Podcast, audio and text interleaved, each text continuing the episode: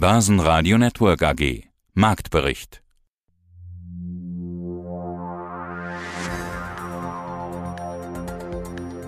Und mal Hand hoch. Wer von Ihnen duscht jeden Morgen kalt? Ja, so viele von Ihnen? Bereiten sich auch schon auf den Winter vor?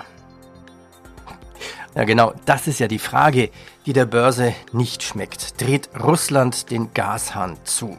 Der DAX schloss unter 13.000 Punkte. Am Schluss, am Ende waren es minus 1,4 Prozent schwächer bei 12.332 Punkte.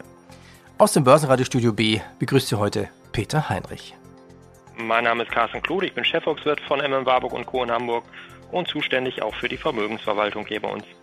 Ja, und lassen Sie uns über das Thema Gas zur Vermögensverwaltung kommen, heute in diesem Interview.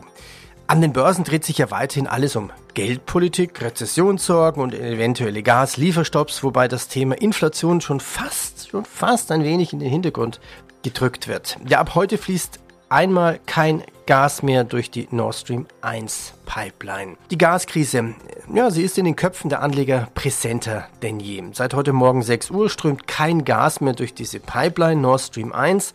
Ja, und die nächsten 10 Tage der planmäßigen Wartungsarbeiten werden ja, ich nenne es mal, von einer gewissen Unsicherheit darüber geprägt sein, was danach passiert. Ob Russland entgegen der Beteuerung das Gas eben doch als politisches Druckmittel gegen den Westen vor allem Deutschland, einsetzen wird. Tja, wir wissen es schlichtweg nicht. Was sind denn Ihre Szenarien? Tja, man weiß es ja tatsächlich nicht, was Russland dann nach zehn Tagen machen wird, wenn die Wartungsarbeiten abgeschlossen sein sollen. Man hatte ja schon, ich sag mal, seit Mitte Juni den Gasfluss reduziert. Da kamen ja nur noch 40 Prozent der bestellten Liefermengen äh, hier bei uns an. Und das hat natürlich dazu geführt, dass der Gasspeicher oder die Gasspeicher sich hier bei uns langsamer gefüllt haben. Und ja, das ist quasi so eine 0-1-Entscheidung dann in zehn Tagen am 21. Juli. Niemand weiß, was äh, Russland vorhat, wie Putin da entscheiden wird. Und insofern ist es natürlich auch schwierig jetzt zu sagen, okay, wie stelle ich mich als Anleger auf diese beiden Szenarien ein, denn äh, so viele Möglichkeiten gibt es ja nicht. Entweder der Gasfluss bleibt unterbrochen, dann haben wir hier ein äh, sehr negatives Szenario für die Wirtschaft, weil man davon ausgehen muss, eben, dass es aufgrund der geringen oder immer noch geringen Füllstände dann eben auch zu Gasrationierungen kommen wird in den nächsten Monaten, speziell dann in den Wintermonaten. Und das hätte natürlich sehr negative wirtschaftliche Aussichten. Oder möglicherweise sagt Herr Putin sich, okay, also ein paar Einnahmen aus den, aus den Gasgeschäften sind gar nicht schlecht und am 21. Juli wird die Belieferung wieder aufgenommen. Und dann würde man feststellen, dass sich alle Welt hier vielleicht zu viele Sorgen gemacht hat. Dann würde es, denke ich mal, zu einer ordentlichen Erholungsrallye an den Börsen kommen, weil im Moment natürlich das negative Szenario überwiegt. Aber wie gesagt, das ist quasi momentan ja, wie beim Würfeln oder im Casino rot oder schwarz. Da kann man sich entscheiden, welche Farbe einem lieber ist. Der MDAX schloss mit minus 2,3 Prozent bei 25.695 Punkten. Zum Xetra-Schluss lag die Nasdaq fast 2 Prozent im Minus. Corona-Sorgen sind wieder da. Nicht nur in China vor einem neuen Lockdown, sondern auch in Europa. Die Themen in diesem Podcast, wie schon gehört, Carsten Klude Einschätzungen zu Gas. Beschleunigungs-, Wachstums-, Kapitalerhöhungsprogramm SFC Energy. Expansion, Produktion, Übernahmen. Credo Podcast mit Antonia Rados über den Mechanismus der Ermüdung. Der Mensch kann nicht ständig im Kriegsmodus leben. Wikifolio heute das System nach Eichlehner. Ein Interview mit David Hartmann, das Zertifikat von Tobel Inflation Influenced Index. Unternehmen mit hoher Preissetzungsmacht. Ja, und alle Interviews gibt's auch in Langform und die finden Sie auf börsenradio.de im Original. Peter Podesser, SFC Energy CEO. SFC erwartet einen Bruttoemissionserlös aus der Kapitalerhöhung in Höhe von bis zu rund 56 Millionen Euro, Komma und noch ein bisschen was 56,43. Warum? Für welchen Zweck oder für welche Zwecke sammeln Sie jetzt neues Geld ein?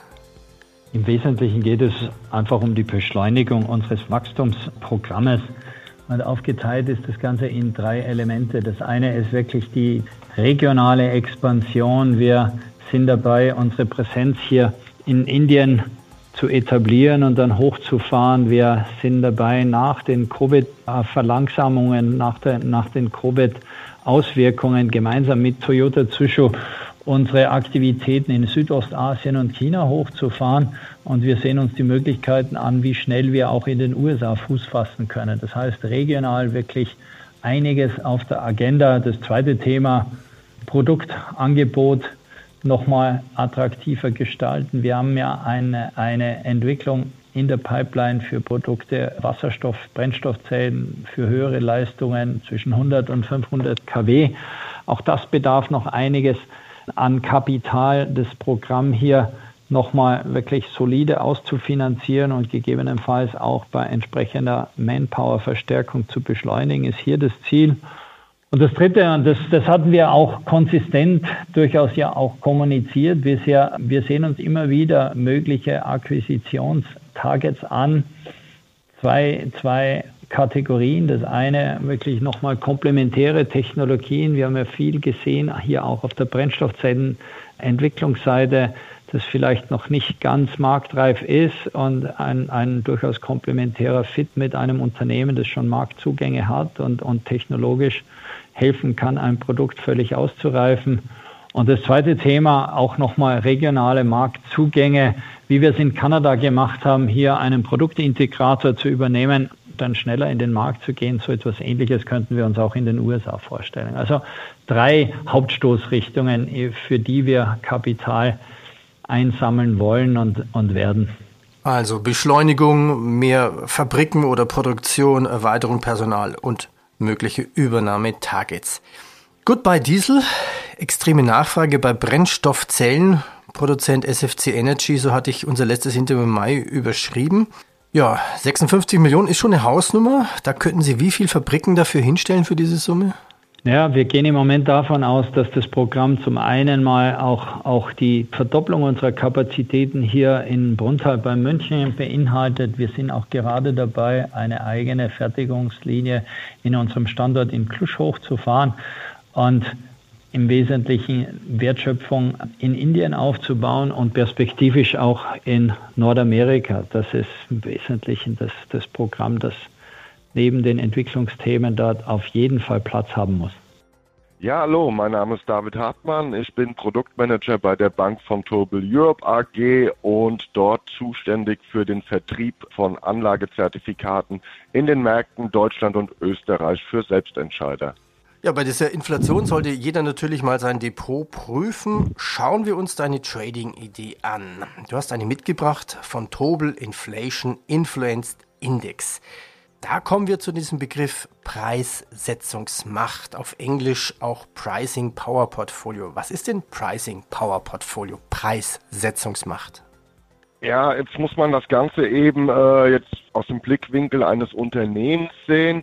Das Thema Inflation, selbstverständlich haben auch Unternehmen eben das Problem, dass eigentlich äh, alle Güter, die sie kaufen, sich ständig verteuern, aber da gibt es eben Unternehmen, die dann das Glück haben, sage ich mal in Anführungszeichen, diesen Kostensteigerung eben dann direkt an die Kunden weitergeben zu können. Solche Unternehmen haben halt eine unheimlich hohe Preissetzungsmacht und äh, andere Unternehmen haben dann das Problem, dass sie eben keine Preissetzungsmacht haben und äh, ich sage mal die Kröte schlucken müssen und eben die Kostensteigerung nicht voll an den Endverbraucher weitergeben können, was natürlich jetzt für uns als Kundensicht erstrebenswert ist, aber für das Unternehmen ist es nicht schön.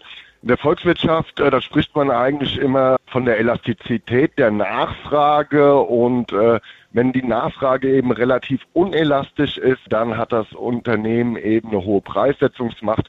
Also ein typisches Beispiel hierfür sind zum Beispiel äh, Pharmakonzerne. Wenn sie eben Medizin dringend benötigen, dann sind sie dort eben nicht so preissensibel und werden dann eben auch dann als Kunde sagen wir jetzt mal, die Medizin kaufen, auch wenn sie sich verteuert, weil sie darauf meistens nicht verzichten können.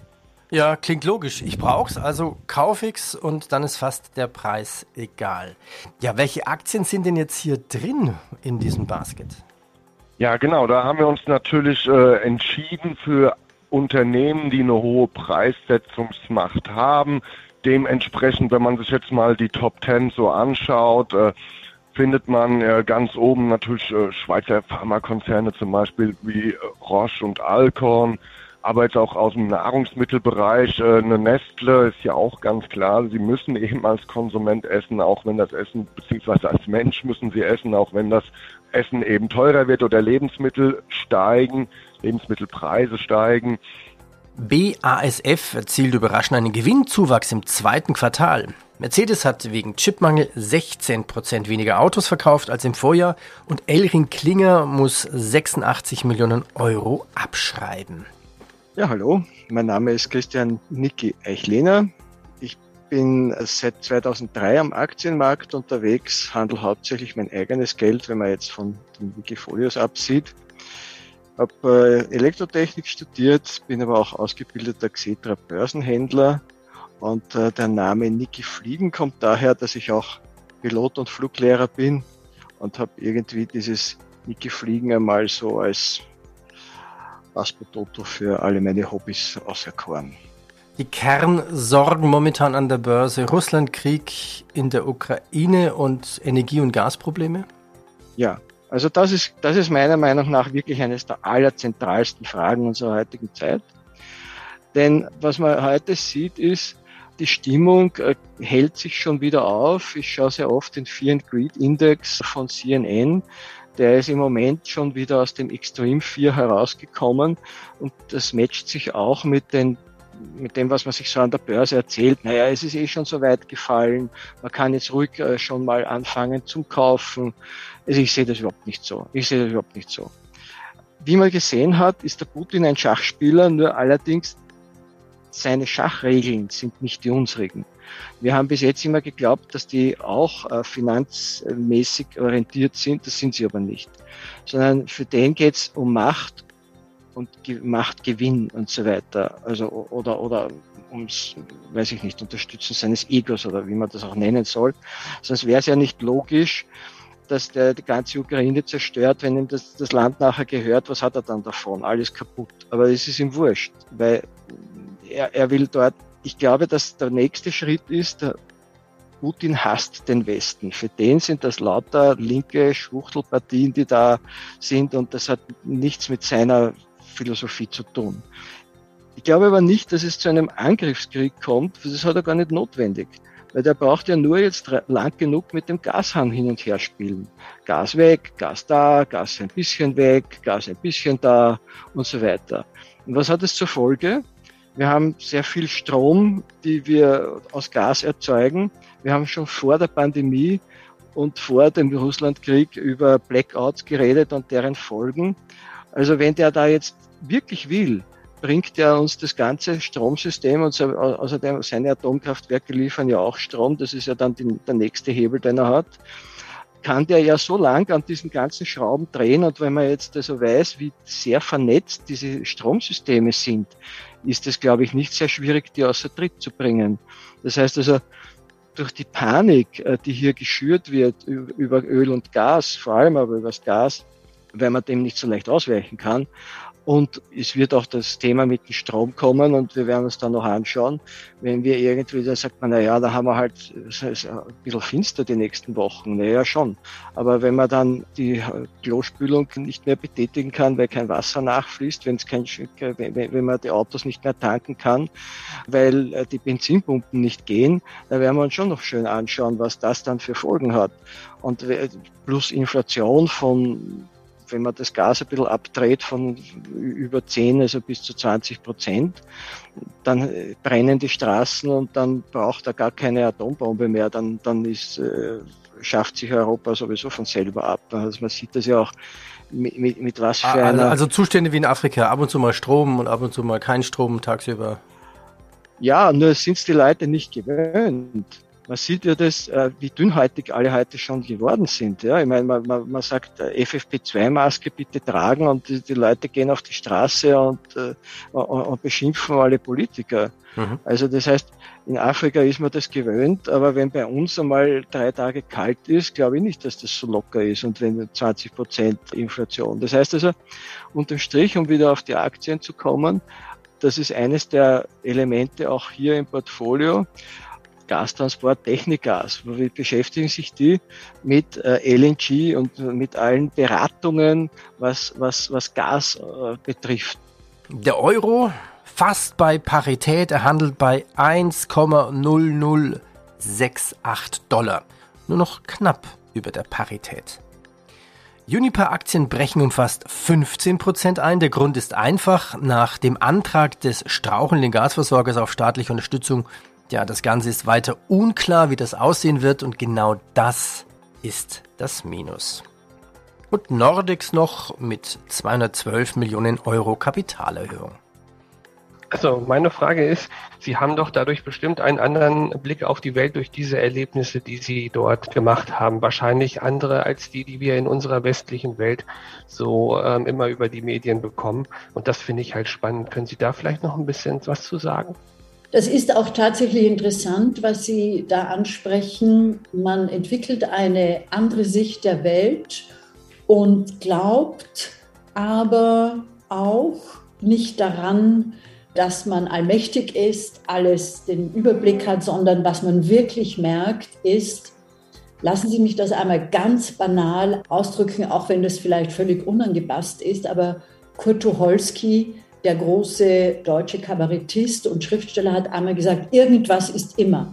Und was man als Kriegsreporter lernt, ist, irgendwas ist immer, die Welt bleibt nicht stehen und sie wartet nicht auf uns.